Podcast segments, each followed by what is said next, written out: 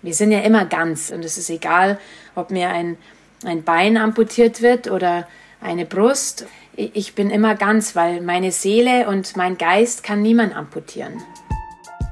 Herzlich willkommen zu unserem Lieblingspodcast Gefühlsecht mit Katinka Magnussen, Cesar Trautmann und wir haben Christina Wechsel aus München hier bei uns. Herzlich willkommen, liebe Christina. Schön, dass du da bist. Ja, schön, danke für die Einladung. Ich freue mich total. Ja, wir hatten es jetzt echt bunt, bis wir hier zusammengekommen sind. Es ist immer noch bunt. Ich wollte gerade sagen, also hier bei uns ist ja auch, äh, also wir wollen das mal kurz entzerren, weil wir sitzen zum ersten Mal in 110 Folgen tatsächlich nicht physisch mit unserem Gast. Also wir hatten schon mal Remote-Folgen, aber dann war zumindest einer von uns äh, vor Ort bei dem Gast und wir sitzen zum allerersten Mal tatsächlich alle getrennt. Cesar, magst du kurz erzählen, wie es dazu kam? Ja, also es gibt ja ähm, diese Seuche und wir sind verschont geblieben die letzten ähm, zweieinhalb Jahre oder wie lange das jetzt schon ist und äh, haben auch immer gedacht, wir sind un unverwundbar und äh, hatten dann eigentlich geplant, dass wir diese Woche in München sind und waren total im Glück. Und ich hatte Christina geschrieben, denn wir hatten uns schon, äh, ich weiß gar nicht, vor einem Jahr oder vor zwei Jahren mhm. hatte ich dich schon, ich habe dich im Women's Hub gesehen und dachte, boah, das ist ja so toll, Wahnsinn, was du für eine Geschichte hast. Und dann haben wir telefoniert ähm, und waren beide, glaube ich, so ganz beglückt. Also von mir kann ich zumindest sagen, dass ich dachte, oh, das wird richtig schön. Ich freue mich total, dass Christina zu uns kommt. Und wann sehen wir uns in München oder du kommst nach Hamburg oder wie auch immer ja, so. Und ähm, dann wollten wir diese Woche in München sein und haben es aber selber geskippt, weil irgendwie zu viele Sachen waren, dann andere Sachen überhaupt nicht geklappt haben. Und dann lassen wir es ja auch los, äh, wenn irgendwas dann nicht wirklich flüssig läuft. Äh, ja, schwupp. Und ähm, zwei Tage später hatte ich dann einen positiven Test. Also deswegen können jetzt noch nicht mal Katinka und ich zusammen sitzen, aber äh, irgendwann ist ja immer das erste Mal und das kennt ihr alle. Genau, und deswegen machen wir es jetzt heute mal so und dann haben wir schon gestern den ersten Termin gehabt. Das war dann irgendwie technisch, äh, gab es dann so einen kleinen Hänger, aber ist auch scheißegal, weil wir sind flexibel und ähm, spontan und ich freue mich total, dass wir jetzt hier zu dritt sitzen. Fühlt sich an, als wären wir hier auch zusammen. Ganz schön. Also herzlich willkommen, liebe Christina. Dankeschön. äh, wo fangen wir an? Ich glaube, wir können gar nicht anders als ähm, bei deiner besonderen Geschichte anfangen.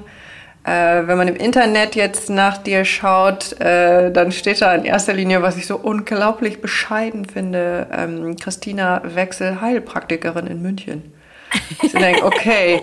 Das ist auch meine Berufung. Das stimmt auch. Also das ist wirklich wahr. Ähm, ich hätte jetzt mich da wahrscheinlich versucht anders zu verkaufen, aber du hast, bist offensichtlich auch wahnsinnig bescheiden, ähm, weil ich würde sagen, du bist der größte Resilienz-Coach aus eigener Erfahrung, den man sich so denken kann. Also warum hast du das nicht geschrieben?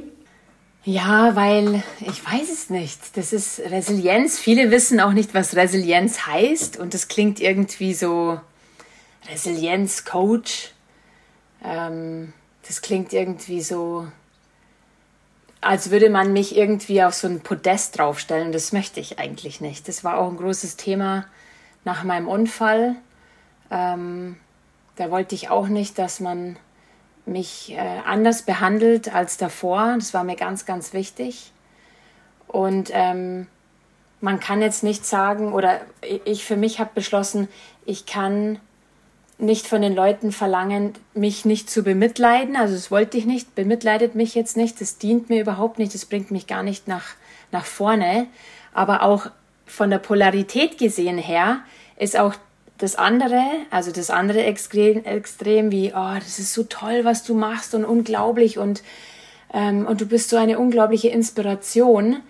Ähm, das ist dann wieder das Extreme, ja, auf der anderen Seite. Und das wollte ich und das, da behandelt mich man ja auch anders. Mhm. Und ähm, ich habe mich letztens, letzte Woche habe ich mich mit einer sehr guten Freundin getroffen, die hat mich damals vor, ich glaube, vor fünf Jahren hat sie mich über Instagram kontaktiert. Sie ist doppelt Unterschenkel amputiert. Mhm.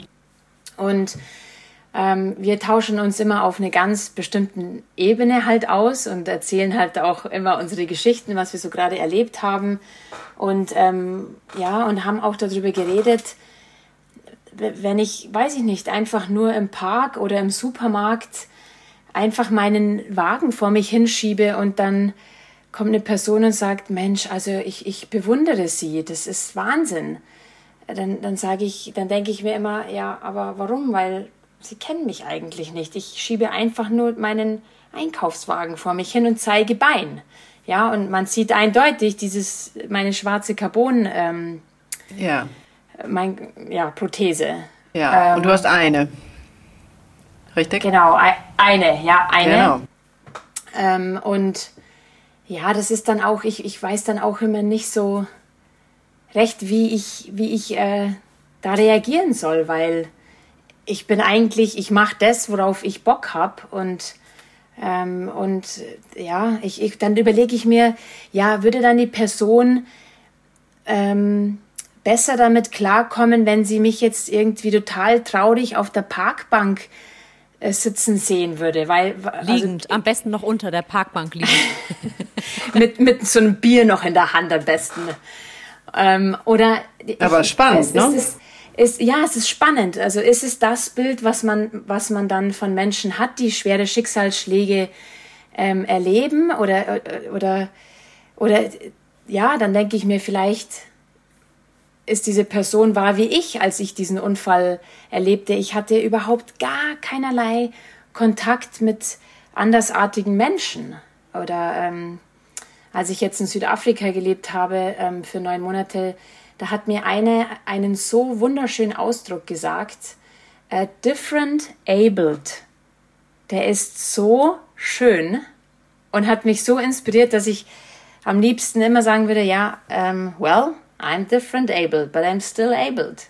Schön. Gibt es da eigentlich eine Übersetzung? Ich sage mal andersartig oder ja, Andersartigkeit. Ähm, so eine ah, Konnotation bei uns. Anders ist ja auch schon mal schwierig für den Deutschen. Ich jetzt mal pauschal, ich will jetzt nicht in irgendwelche Klischees direkt reinreiten, aber ähm, schön, schöner Ausdruck. Magst du so ein paar Sätze erzählen für unsere Hörer, die dich jetzt noch nicht kennen? Ähm, wie es, äh, ja, was dir widerfahren ist, was dir passiert ist. Also mit Anfang 20 hatte ich einen ganz, ganz großen Traum. Ähm, ich war auf einer Geburtstagsfeier von einem alten Schulfreund von mir und da klebte so ein kleiner Zettel auf dem, auf dem Badezimmerspiegel und da stand drauf, schicke das Kind, was du liebst, auf Reisen. Von den Erfahrungen her kommt nichts dem Reisen gleich. Und äh, dieser Spruch, der hat mich irgendwie umgehauen und mich so inspiriert, dass ich mir dann selber diesen Spruch auf meinem Badezimmerspiel geklebt habe und ähm, ja, wollte dann diesen, diesen Traum ermöglichen und bin nach der Ausbildung zur Hotelfachfrau, bin ich dann nach, nach Zürich gezogen, weil ich innerhalb kürzester Zeit äh, viel Geld verdienen wollte. Aber ich bin auch halb Schweizerin, also ich war dann auch sehr nah bei meiner Familie. Und in, in Zürich hatte ich ähm, ja, da hatte ich die beste Zeit meines Lebens, ähm, hatte einen tollen Job und ähm, war unglaublich gesund und habe äh, Partys gefeiert, äh, als gäbe es kein Morgen und war mir aber zu dem Zeitpunkt, also da war ich so 22, war ich mir gar nicht bewusst, ähm, was für ein perfektes Leben ich eigentlich habe. Bis dann, bis ich die Nachricht bekommen habe, dass meine Mutter Krebs hat. Und das hat mich in der Hinsicht aus, aus, aus der Bahn geworfen, dass ich dann meine Reise erstmal auf Eis gelegt habe.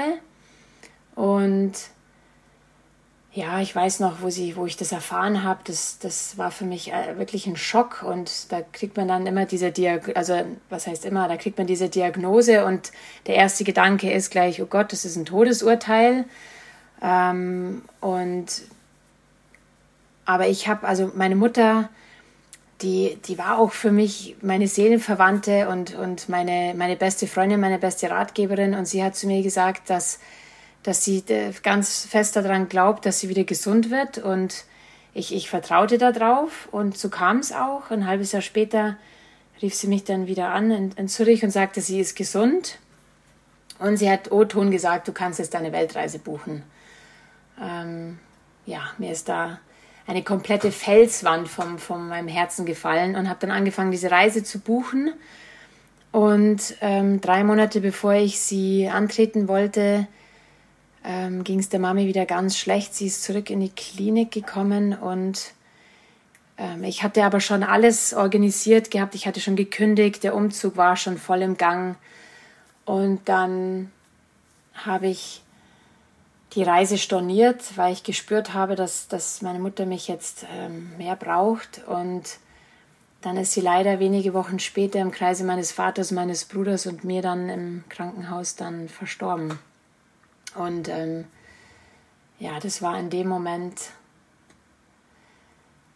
ja, das, das hat mir die, den, den Boden unter die, die, den Füßen weggerissen. Und ich wusste auch nicht, wie ich mein Leben ohne sie meistern soll, weil sie einfach, sie war meine absolute Person im Leben und, und meine Seelenverwandte. Und dann ähm, wollten wir ihre Sachen 40 Tage lang so stehen lassen im Haus, wie alles war. Und ähm, mein Vater hat dann zu mir gesagt, dass, dass man das manchmal macht, damit sich die Seele ganz in Ruhe verabschieden kann von allem. Und nach 40 Tagen sind wir dann ihre Sachen durchgegangen. Und da ist mir ihr Lieblingsbuch in die Hände gefallen, wo sie immer gesagt hat, Mai, Tina, das musst du unbedingt lesen, das wird dir so gut gefallen. Und dann habe ich äh, ja von Paulo Coelho, der Alchemist, habe ich dann gelesen. Und das hat mich dann so an, an, an meinen Traum erinnert. Und es war dann wie so ein Zeichen von ihr. Es war dann wie so, ja, jetzt komm. Go.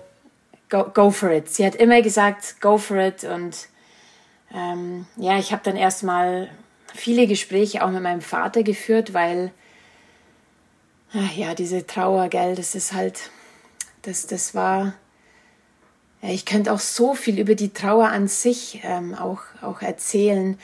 Das war für mich so, also nicht nur für mich schlimm, eine Mutter zu verlieren, aber das, was es dann alles noch so noch erschwert hat, ist meinen Vater zu sehen, wie der darunter gelitten hat. Also die waren 25 Jahre verheiratet und äh, haben natürlich ihr Leben miteinander auch geplant. Also vor allem fiel auch sehr, sehr oft der Spruch, ja, das machen wir dann, wenn ich in Rente bin. Hm. Und äh, ich habe mir auch geschworen, dass ich, dass ich diesen Satz niemals in meinem Leben sagen werde. Ähm, und ja, er hat mich dann wirklich mit, mit gutem Gewissen und, und einem offenen Herzen hat er mich dann gehen lassen. Und ähm, ich bin dann ein halbes Jahr nach Mamis Heimgang, bin ich dann nach Australien geflogen und ähm, ich hatte eben schon das, dieses Work and Travel, was ich schon damals beantragt hatte. Und dann bereiste ich fünf Monate Australien und Neuseeland und auf dem Weg zum Ayers Rock. Entschuldigung, warst du alleine? Nee, ich war immer, also ich war mit sehr, sehr guten und engen Freunden. Wir waren dann mal zu zweit, mal zu viert, mal zu dritt. Und äh, auf dem Weg zum Ayers Rock, der hat mich immer wie ein Magnet an, angezogen. Ich habe mir gedacht, das, das, das, da muss ich hin, dieser rot leuchtende was, Fels. Was genau, was hat dich daran angezogen?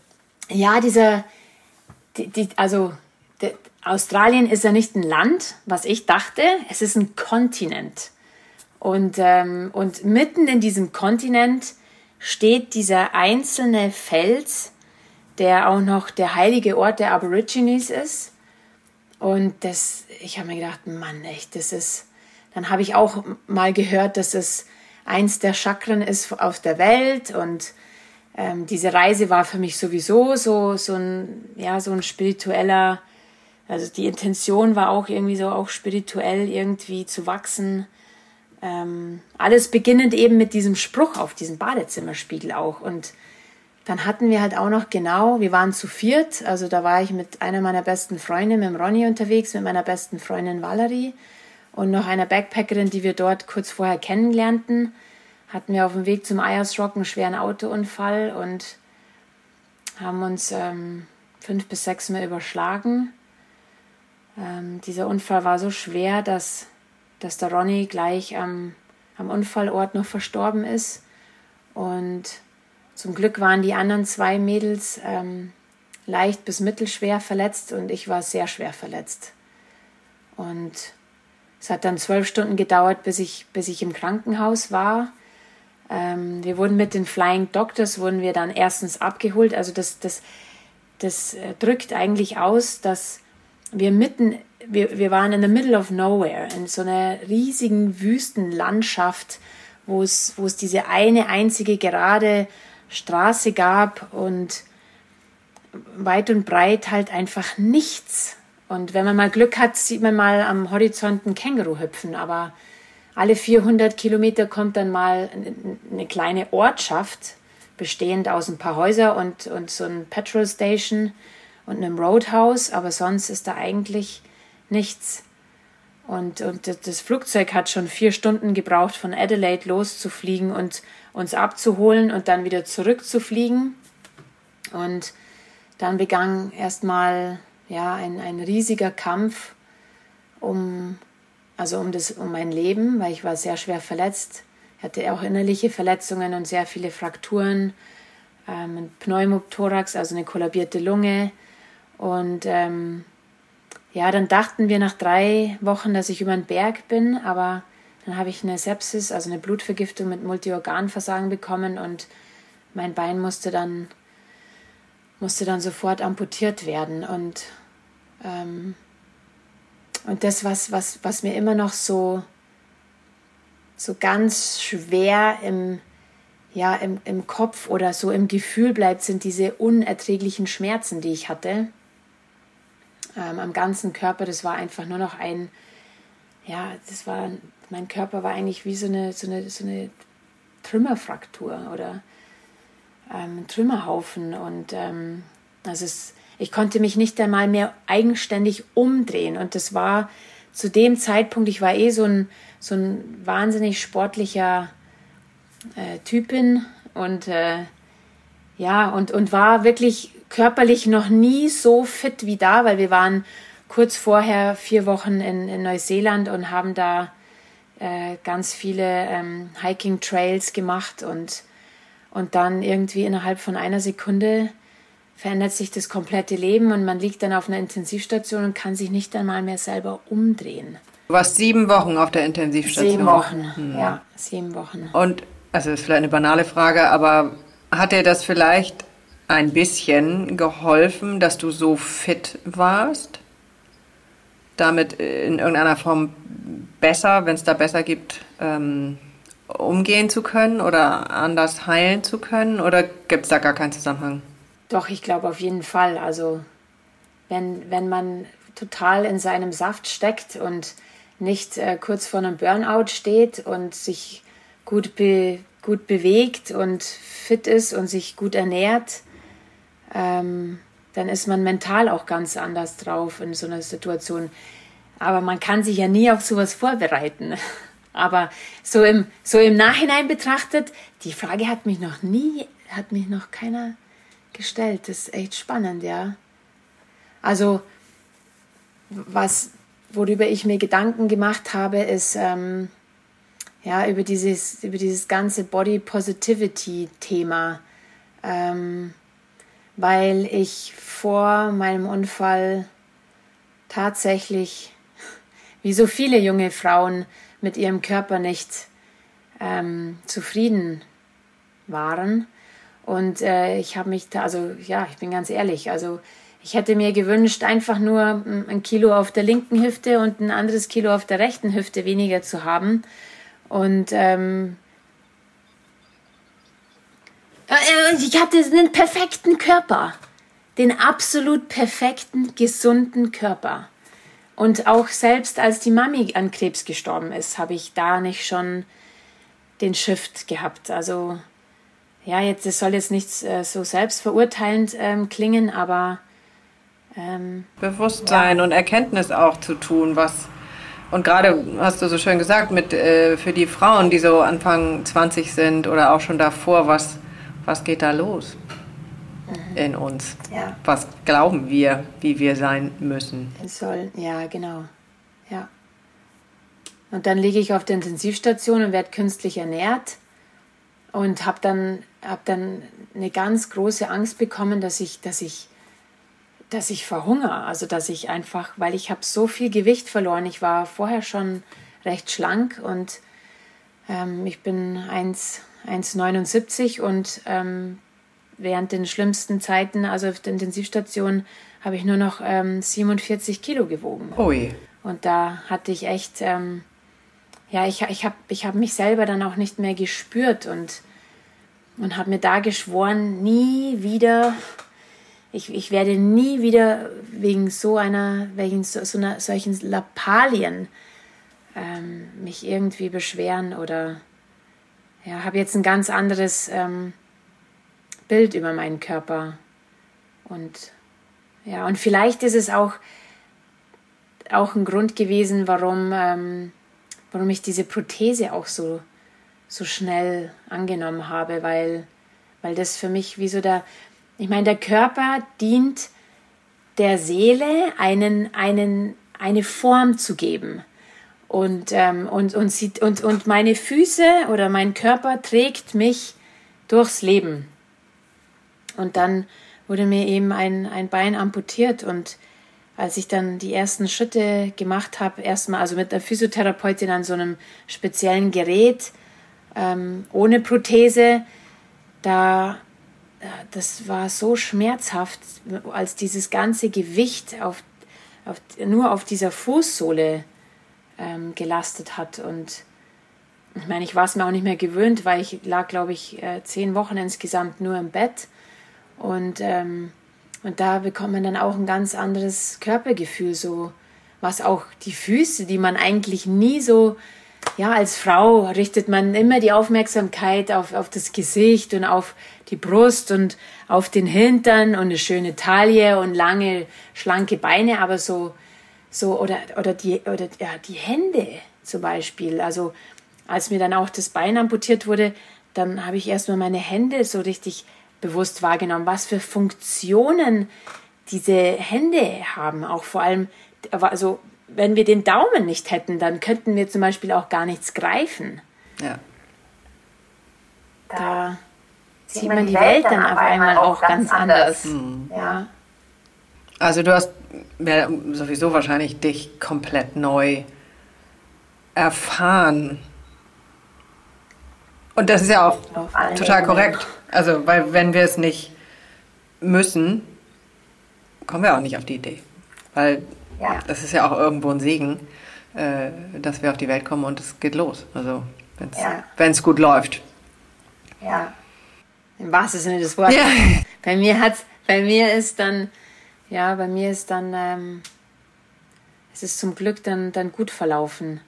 Also das ist wirklich ein, ein Wunder, dass ich keinerlei äh, Verletzungen am, am Rückenmark hatte oder auch am Kopf. Und ähm, es war dann auch sehr lange nicht klar, ob ich jetzt, ob jetzt überhalb vom Knie amputiert werden muss oder unterhalb vom Knie. Und der Chefarzt wollte überhalb vom Knie und hinter, dem, hinter seinem Rücken sind aber mehrere Ärzte zu meinem Vater, der dann sofort mit meinem Bruder zum Glück nach Australien geflogen ist und haben ihm gesagt, ja, also Amputation, wenn es sein muss, aber unbedingt unterhalb vom Knie, weil dieses Gelenk einfach so wahnsinnig wichtig ist, danach auch für die Stabilität und für das Gangbild. Und ähm, ja, und dann wussten wir wirklich, während, also dann hat der Arzt gesagt, okay, das, das entscheidet er dann während der, während der Amputation, während der OP.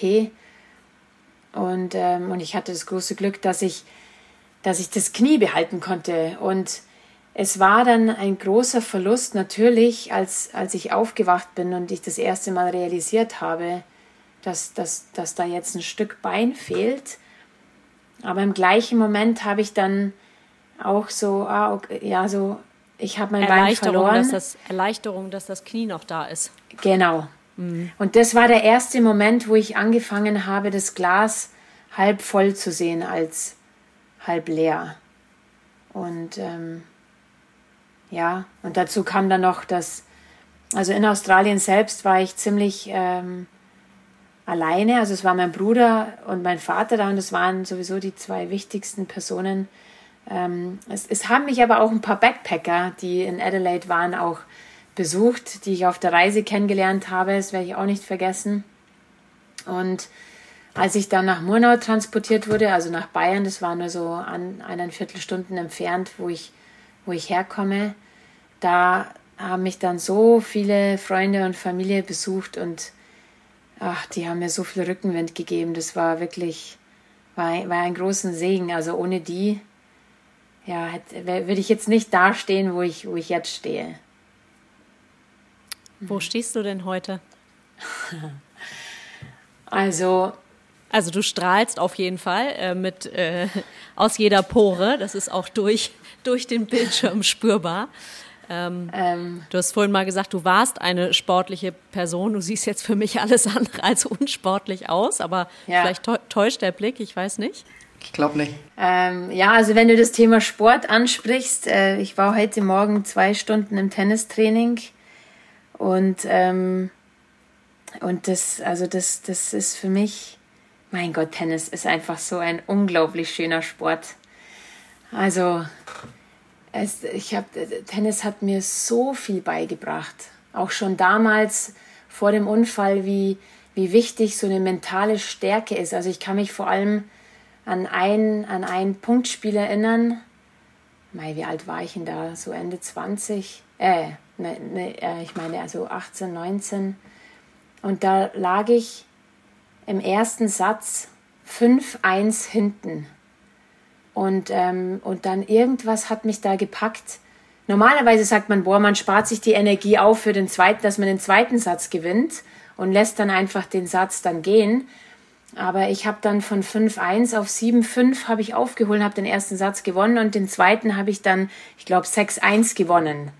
Und dann, und das, also das ist Wahnsinn, was, was, man, was man mental alles erreichen kann. Und ähm, ja, also beim Tennis ist es ja, man, man spielt sozusagen erstmal auch, also mit sich und mit seinen Gedanken. Es ist auch immer spannend, ähm, ja, wenn man, wenn man jetzt viermal hintereinander ins Netz schlägt, also ich bin dann eher diejenige, die den Schläger wirft und laut zum Fluchen anfängt. Aber, ähm, und, und, und das sind halt so negative Gedanken, die, die, die gegen mich selbst gerichtet sind, denke ich mir, hey, wie redest du eigentlich mit dir? Und dient dir das jetzt gerade, dass du dich jetzt fertig machst oder nicht? Also du hast einmal deine, deine eigenen, deinen eigenen Monkey in deinem Kopf, gegen den du eigentlich spielst. Und dann hast du auch noch eine andere Person, ein, ein, auch ein anderes Bewusstsein, eine, auch eine andere mentale Stärke und körperliche Stärke, die, die gegen dich spielt wenn ich das jetzt vergleiche wie jetzt ähm, das Klettern, was ich angefangen habe nach, nach, dem, nach dem Unfall. Ähm, ich habe irgendwie gefühlt den größten Kletterfreak auf, auf dem Oktoberfest unglaublich kennengelernt. Wir sind mittlerweile verheiratet und, ähm, und, und, und ich weiß nicht, ich, also Klettern ist, ist wahnsinnig toll und in der Natur und aber da kletter ich sozusagen gegen eine Wand, gegen die Natur. Und ich bin ja Teil der Natur. Also ich kann zwar beim Klettern ist, ist, ist, ist die große, wunderschöne Challenge, ähm, die eigenen Ängste zu überwinden und, und sich zu trauen, diesen Zug vielleicht jetzt zu machen und an sich auch zu glauben. Ähm, aber beim Tennis hat man, also für mich persönlich, beim Tennis hat man halt noch diesen Aspekt ähm, von einem anderen Bewusstsein, ja, gegen den man spielt. Ja, die andere Person. Die andere Person. Und da kann man nur ein paar Schreibchen ändern und dann auf einmal ändert sich dann auch vielleicht. Ja. Ja, du kannst natürlich keinen, äh, keinen Hang oder keinen Felsen, ähm, ich sage jetzt mal fast manipulieren, aber du kannst ja mit deinem Bewusstsein, mit deinem Energiefeld, äh, so je aufgegleister du bist, ähm, desto mehr muss sich der andere eben auch anstrengen. Ja. Ja. Also, sehr schönes Beispiel. Mhm. Ja, ganz toll. Das ist echt. Und, und dann, ja, die anderen Sportarten, also das, woran ich schon, ähm, schon in, in, in, in Murnau, dann in dieser Unfallklinik dann geträumt habe. Also ich hatte einen unglaublichen Blick aus dem Fenster auf die Berge das ist sowieso, also Natur an sich, also vor allem Berge ist für mich ein, ein der größte Kraftort schlechthin. Und, ähm, und da habe ich da schon immer so visualisiert, äh, diesen, diesen Fahrtwind im Gesicht zu spüren. Also vor allem beim Skifahren und wie sich das dann anfühlt, dann wieder auf Schnee zu fahren und, und wie es sich anfühlt, dann morgens früh aufzustehen extra dafür, weil ich bin ja überhaupt nicht so eine Lerche, ich bin eine absolute Eule. Aber ähm, für schönes Skiwetter oder die ersten Spuren zu ziehen im Schnee, da stehe ich gerne lohnt es auf. sich schon mal früh aufzustehen. Absolut. Und dann dieser Moment, dann den Vorhang aufzumachen und zu sehen, hat's jetzt, gab's jetzt wirklich es 20 ein geiler Zentimeter Neuschnee? Ja, genau, genau, mit Neuschnee. Und ja. die Sonne scheint. Wahnsinn. Mhm. Und auch dieses, dieses Zusammen, also auch beim Skifahren, dieses, dieses gemeinschaftliche, ähm, und auch diese ganzen Kindheitserinnerungen. Meine Mutter hat mich mit drei Jahren das erste Mal auf Skiern gestellt. Und da kann ich mich auch erinnern, ähm, ja, ich habe dann eine extra Skiprothese bekommen und, und das, es kam dann auch der Tag, wo ich dann mit, mit Freunden Ski gefahren bin und hatte überhaupt keine Kontrolle über diesen linken Ski. Also ich bin links amputiert. Und, und dann hatte ich auch wahnsinnige Angst und die Piste war auch vereist. Und dann habe ich zu den Leuten gesagt, ähm, sie sollen einfach, sie sollen weiterfahren und ich warte schon mal auf, auf, auf der Hütte ähm, auf die und dann lag ich da oder dann saß ich da ganz alleine auf dieser Hütte und dann, dann habe ich echt zum Heulen angefangen. Ich habe die größte Pity-Party gefeiert, ähm, die man feiern kann und habe gesagt, so, das, das ist jetzt vorbei, das geht einfach nicht mehr. Das finde ich total nachvollziehbar. Entschuldigung, wenn ich dich unterbreche, aber ja, also es war auch auf der einen Seite war es auch mal gut für mich, das auch mal rauszulassen, mm, weil ich auch während, dem, während dieser ganzen Zeit nach dem Unfall auch vor allem meinem Bruder und meinem Vater gegenüber so stark sein wollte und mir selber den Druck gemacht habe, auch stark sein muss, weil dieser Verlust vorher war so furchtbar mit der Mami und, ähm, und ich, ich kann das denen jetzt nicht auch noch antun. Auf der einen Seite war das wirklich der, der größte Motivationsaspekt dafür zu kämpfen, aber also solche Gefühls- oder solche, also mir, mir selbst auch zu erlauben, auch solche, mh, mm, ja, traurigen und, und schlimmen Momente ähm, oder Emotionen zu fühlen, habe ich mir wenig erlaubt. Also auch nicht äh, in der noch schwierigeren Zeit ähm, auf der Intensivstation?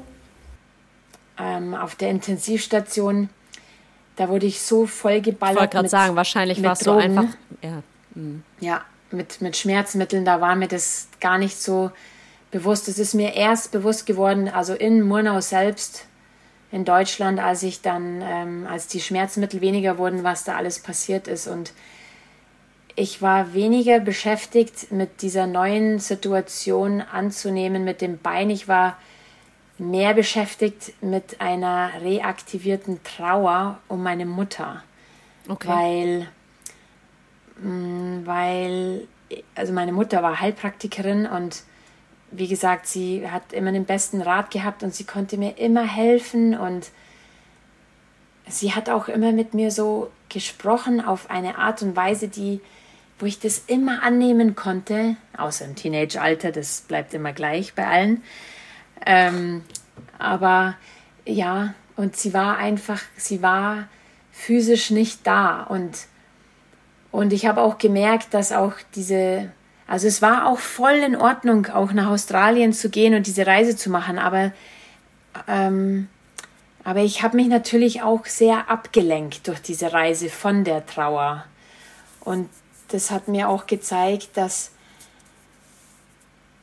you can only heal what you feel. Also erst dann, wenn wir uns wirklich auch erlauben, auch die ganz schweren und unerträglichen Gefühle zu fühlen, vor allem was eine Trauer betrifft. Und ich meine mit Trauer nicht nur, wenn man einen Menschen verliert oder ein Haustier, sage ich auch, ja, ähm, sondern das sind ganz, das, diese Trauer ist ja so facettenreich. Das kann, das kann ja auch ähm, wenn eine, also eine Beziehung beendet wird oder eine Scheidung oder, oder, oder ein unerfüllter Kinderwunsch, den man jetzt endlich loslässt oder das, das ist so facettenmäßig oder auch dass man sich immer gewünscht hat, zwischen 20 und 30 den, den Lebenspartner zu finden. Und, und man hat ihn mit, mit 45 immer noch nicht gefunden. Ja, das ist auch ein Aspekt der Trauer. Unbedingt. Und ja, als ich dann angefangen habe, auch dann das mit, dieser, mit der Mami, auch mit der Trauer, das auch alles zu, zu, zu fühlen, wurde es auch dann etwas leichter mit der Trauer.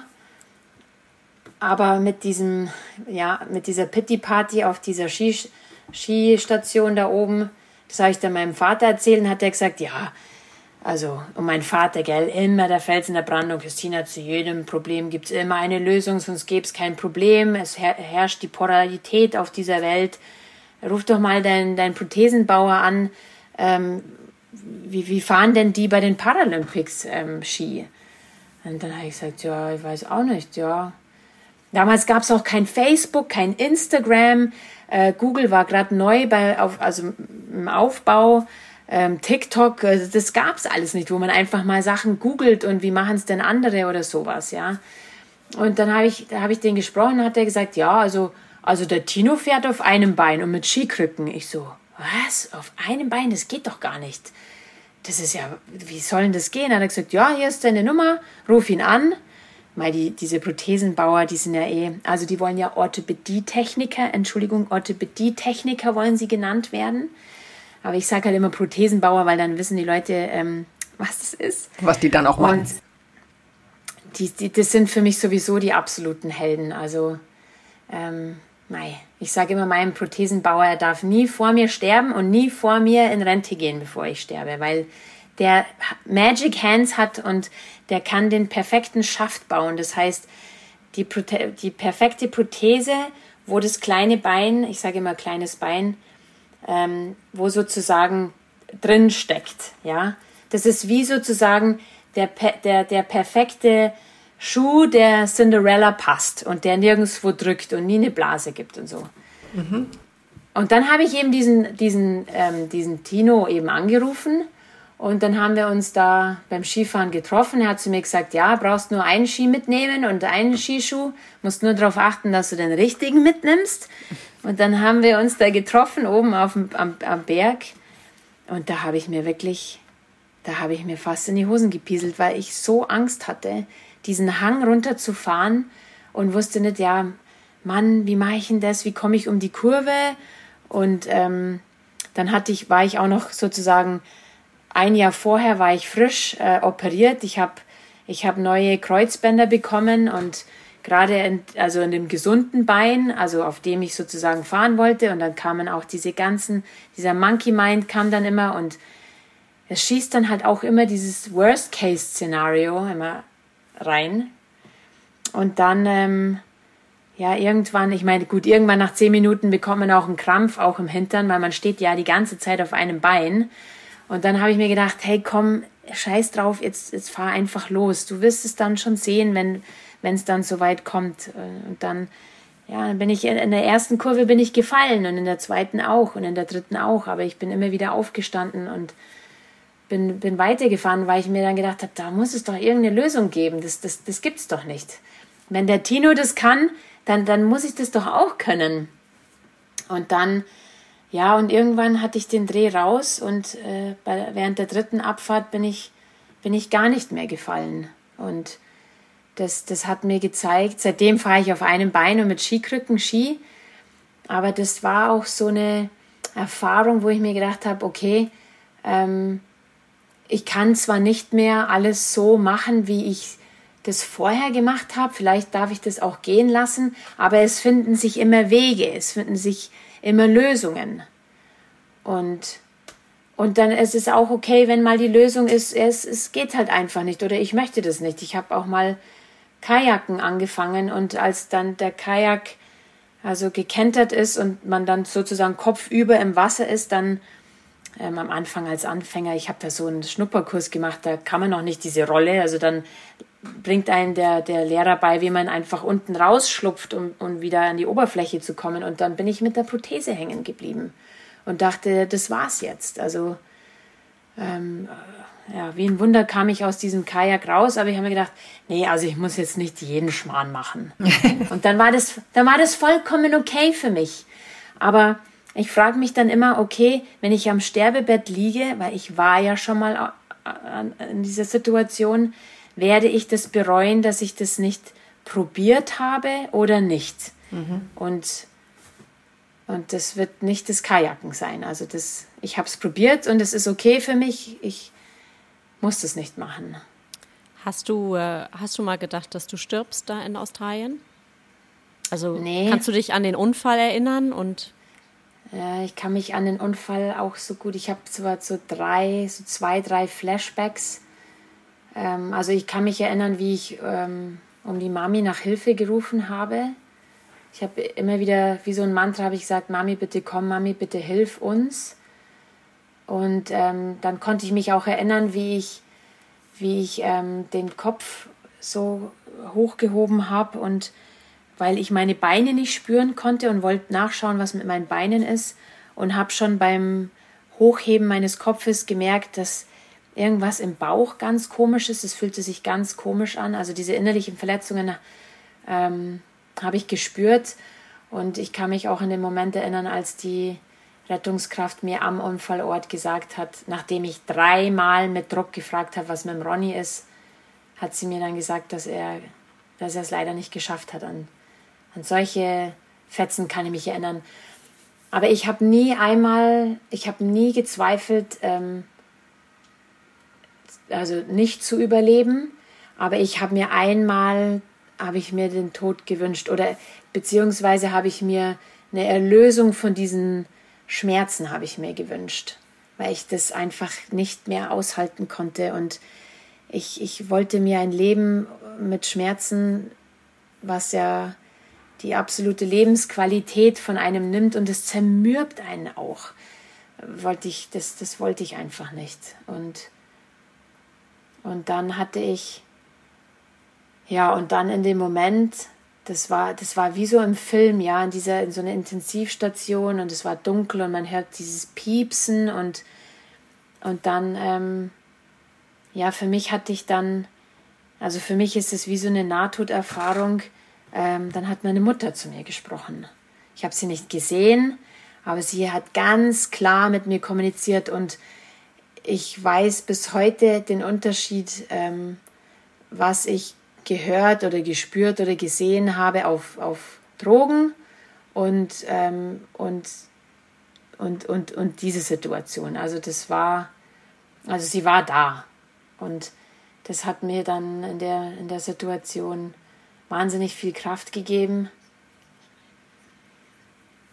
Ja, sie hat, ähm, als, sie, als sie gestorben ist, habe ich, habe ich etwas im Nachhinein über sie erfahren, was mich, ja, das hat mich enttäuscht, dass sie mir das vorher nicht erzählt hat. Das war eine Geschichte von, von einem Partner, den sie vor meinem Vater hatte. Und ähm, und ich, ich habe, ja, jetzt, wir haben uns ja immer alles erzählt und ich war so enttäuscht, dass sie mir das nicht erzählt hat und war auch unglaublich traurig darüber, weil sie mir in einer anderen Situation ähm, mehr helfen hätte können. Und, äh, und dafür hat sie sich entschuldigt dann. Also deswegen war das nicht einfach irgend so, ähm, ja, ich bin immer da und beschütze dich, sondern das hat alles total den Sinn ergeben, was sie mir auch gesagt hat. Und sie hat sich dafür entschuldigt und meine Mutter hat sich nie entschuldigt in ihrem Leben für irgendwas. Und, äh, und dann hat sie auch noch äh, gesagt, ich soll, ja, ich soll dem Papi ausrichten, dass, dass, dass sie ihn über alles liebt und dass sie auf ihn warten wird. Ja, das war auch total schön.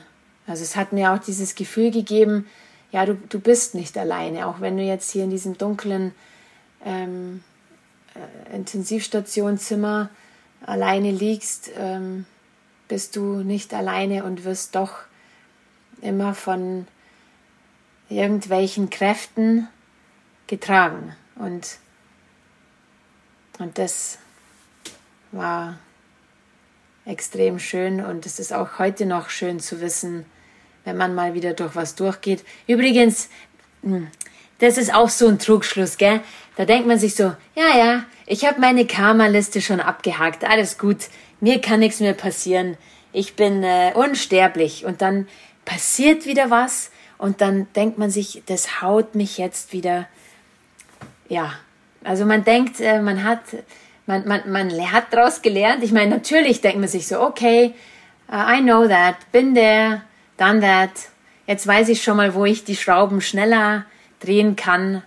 Ähm, aber ja, aber solange wir hier sind, ist es halt einfach bis zum Schluss eine Reise zu sich selbst. Und ähm, Cesar, wie du schon gesagt hast, ist, ja, wenn man nicht muss, dann macht man es nicht. Aber es sind halt genau diese Geschenke, ja, wo man dann über sich hinaus wächst. Ja, nicht dann, wenn man nur auf der Couch liegt und ähm, alles safe and dandy ist. Das ja, das ist zum Erholen ja auch schön und auch wichtig, das glaube ich auch. Ähm, aber das finde ich gerade das Spannende, äh, dass das wirklich erst aufhört, wenn der Deckel zugeht. Ja. Also die Aussicht möchte ich überhaupt nicht haben. Also ich bin die Älteste von euch gerade. ähm, aber die Aussicht fände ich ganz schlimm, dass, dass ich nichts mehr verändern kann, dass ich mich nicht mehr ähm, mhm. verändern kann oder irgendwie immer noch wieder ja, mehr Bewusstsein, Bewusstheit über mich, über das Leben lernen will. Also das finde ich total schön, dass das nie aufhört. Mhm. Mm. Das ist ja das Salz auch in der Suppe. Ja, genau. Also, und im Moment haben wir da ein bisschen mehr Aufgaben. Ja, und global. Auch. Insgesamt, genau. Also, und in deiner ähm, Praxis hast du wahrscheinlich auch äh, relativ viele Klienten oder Patienten, ich weiß nicht, was du sagst, ähm, die ähnliche Themen haben wie du. Ist das richtig? Ähm, also jetzt weniger weniger das eine Amputation. Also ja, ich, ich begleite auch ähm, Menschen in meiner Praxis ähm, nach einer Amputation. Vor allem das Thema Phantomschmerz.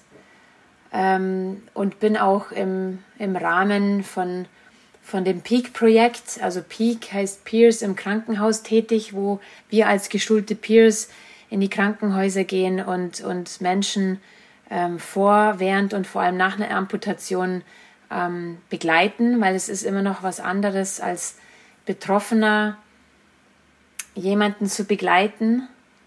Ähm, das, das hätte ich mir sehr gerne gewünscht damals.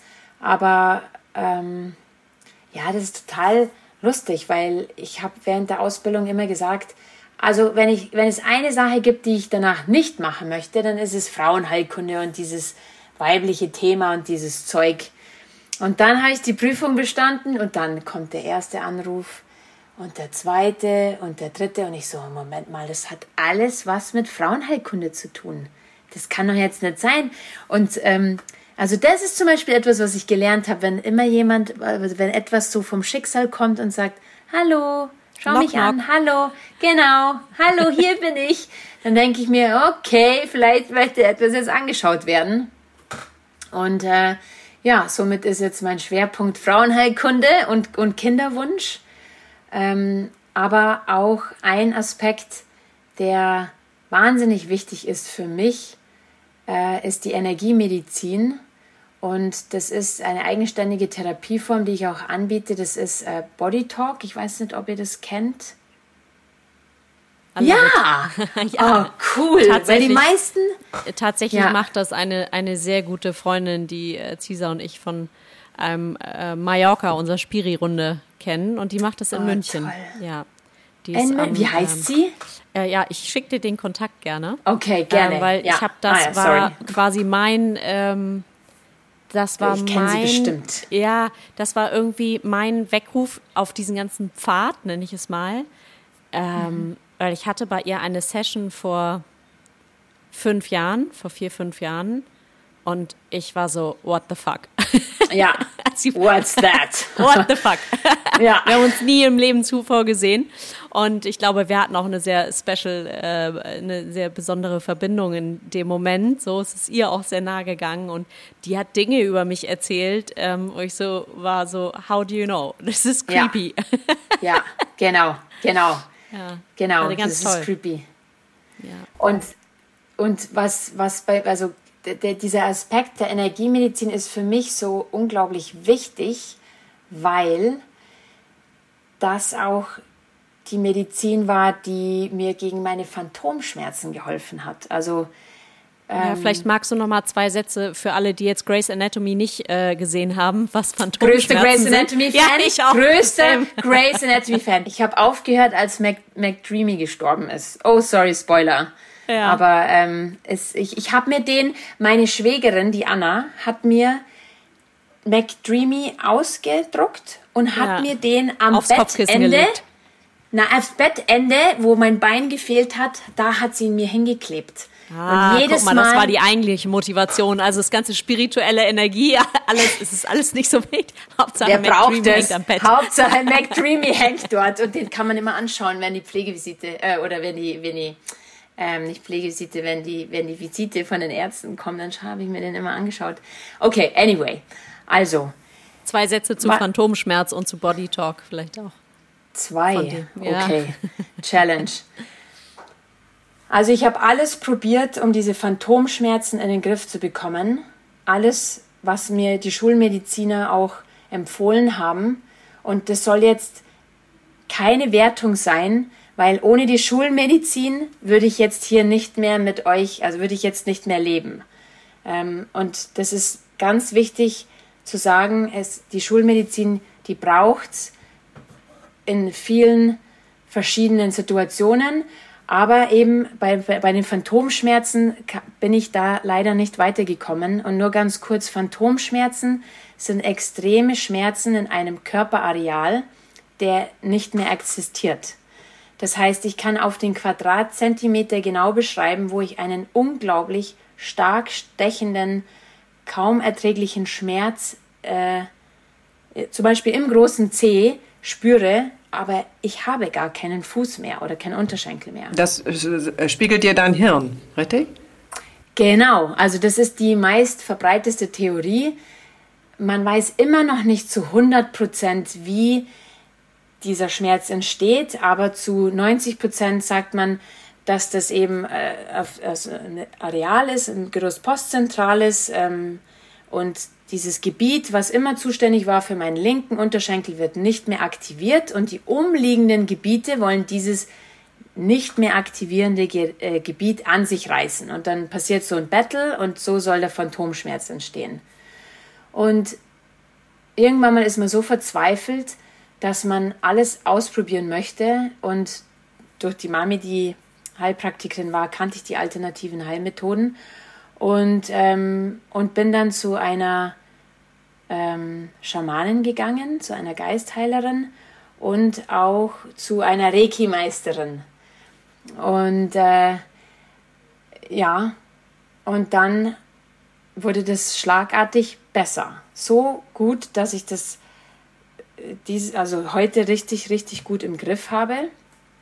Aber das hat mich so fasziniert, diese Energiemedizin, dass ich gesagt habe, okay, also ich meine, es ist auch sehr spannend. Wie will man etwas behandeln, was nicht mehr existiert? Und die Energiemedizin, ja genau, naja, die, man sagt auch, oder ein paar sagen, dass da ja noch das Energiefeld ist, die Aura. Ich hätte jetzt auch, also oh, ich habe damit, ich kenne mich null aus. Gefühlt, ganz, sage ich ganz vorsichtig, ist es auch so ein, gut, das Bein ist physisch ab und weg, aber es ist ja auch irgendwie so ein Loslassen, was vielleicht nicht von jetzt auf gleich geht. Also, dass das auch irgendwie, Das ist vor allen Dingen eine Lücke.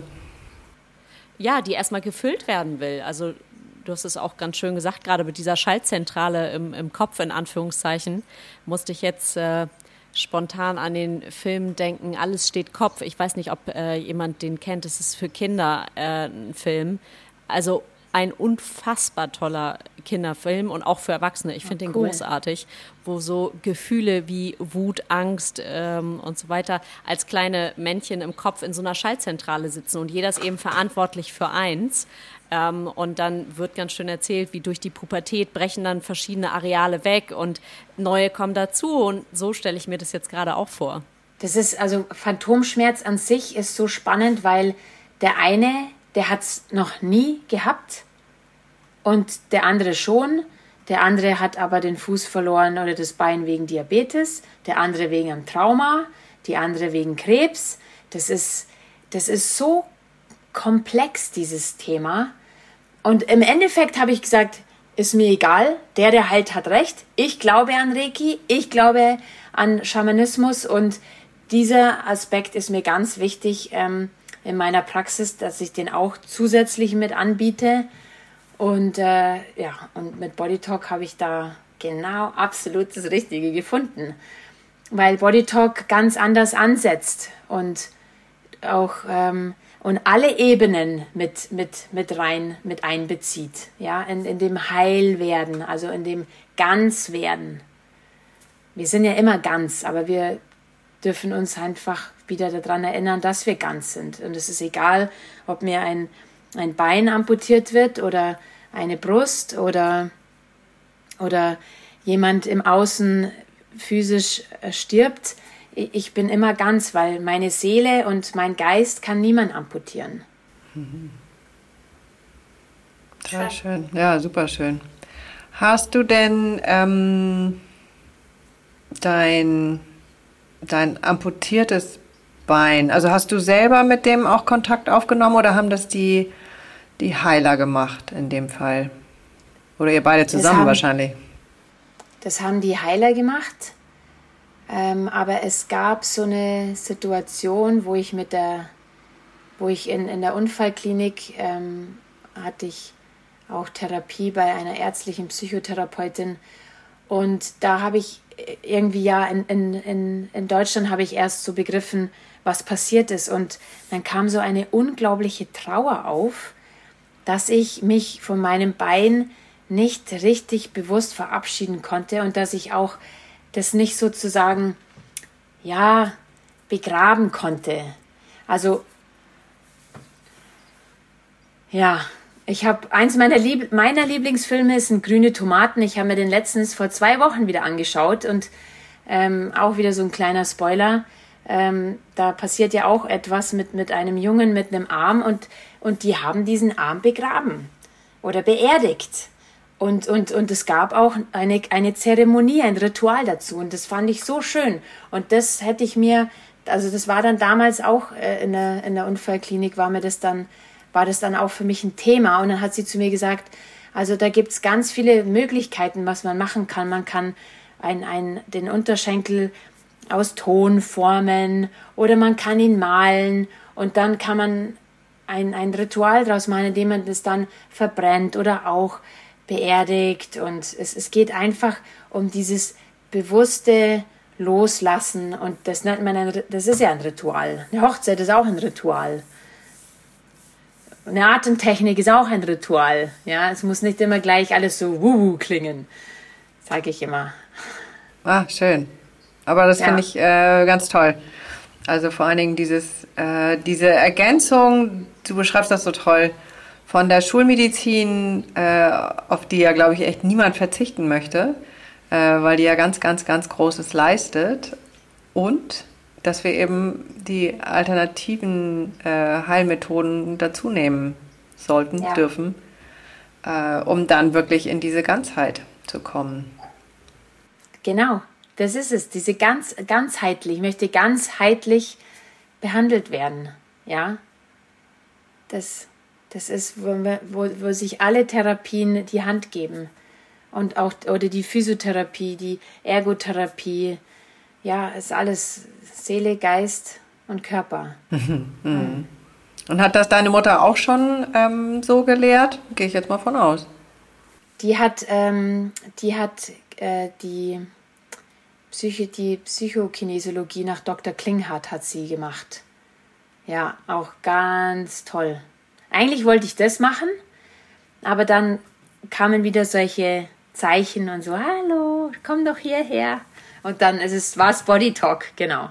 Ja, ja total schön. Hm. Haben wir noch was, was oben liegt? Also ich finde alles so super, super, ja, super schön. 5000, äh, 5000 Fragen. Ich habe, glaube ich, durchgehend Gänsehaut bekommen gehabt. In meinem Kopf bin ich schon äh, auf der München-Tour, plane ich auf jeden Fall eine Tennisstunde mit ja. dir. Oh ja, das machen und wir. Eine, und Voll gute Idee. und wir müssen auch äh, zu Anja an, an See fahren, die Bodytalkerin, die wirklich auch eine der, ja, eine ganz begnadete Heilerin ist. Ähm, ja. Voll gern. Bin sehr beseelt für den Moment. Vielen, vielen Dank für ähm, deine Zeit, liebe Christina und Caesar, dass du dran geblieben bist nach unserem gestrigen so, ah nee, dann machen wir es jetzt nicht oder in sechs Wochen und du so, nee, nee, machen wir morgen. Ähm, ja, ganz, ganz toll. Vielen, vielen Dank. Danke euch. Es war echt so schön. Waren echt voll die schönen Fragen auch, ja. Dankeschön. Wir bereiten die eigentlich nicht mehr vor, sondern wir werfen uns immer rein und gucken dann. Ähm das ist sowieso immer das, das Schönste und das Authentischste übrigens. Ja, das macht echt auch am meisten Spaß. Und, äh, aber das hat jetzt auch sehr, sehr viel Spaß mit dir gemacht. Ähm, obwohl ja, wir uns auch. nicht gesehen haben, aber. Das stimmt, ich muss auch eine Lanze brechen. Gucken wir mal, wie es am Ende rauskommt. Aber ähm, ja, du warst sehr äh, spürbar nah dran. Mhm, ganz wundervoll. Also danke dir für deine. Voll äh, schön. Das Offenheit. erste Mal für euch auch online. Ja, total. Also danke an dich.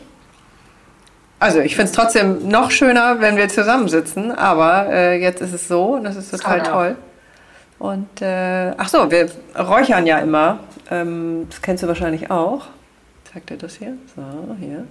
Mm. Ähm, was, äh, was darf ich denn ins Feuer tun, wobei wir eigentlich dazu übergegangen sind, ähm, etwas zu befeuern, weil ja nichts weg muss, sondern ähm, zu gucken, was, was will. Ins Feuer, hast du irgendwas, was du da.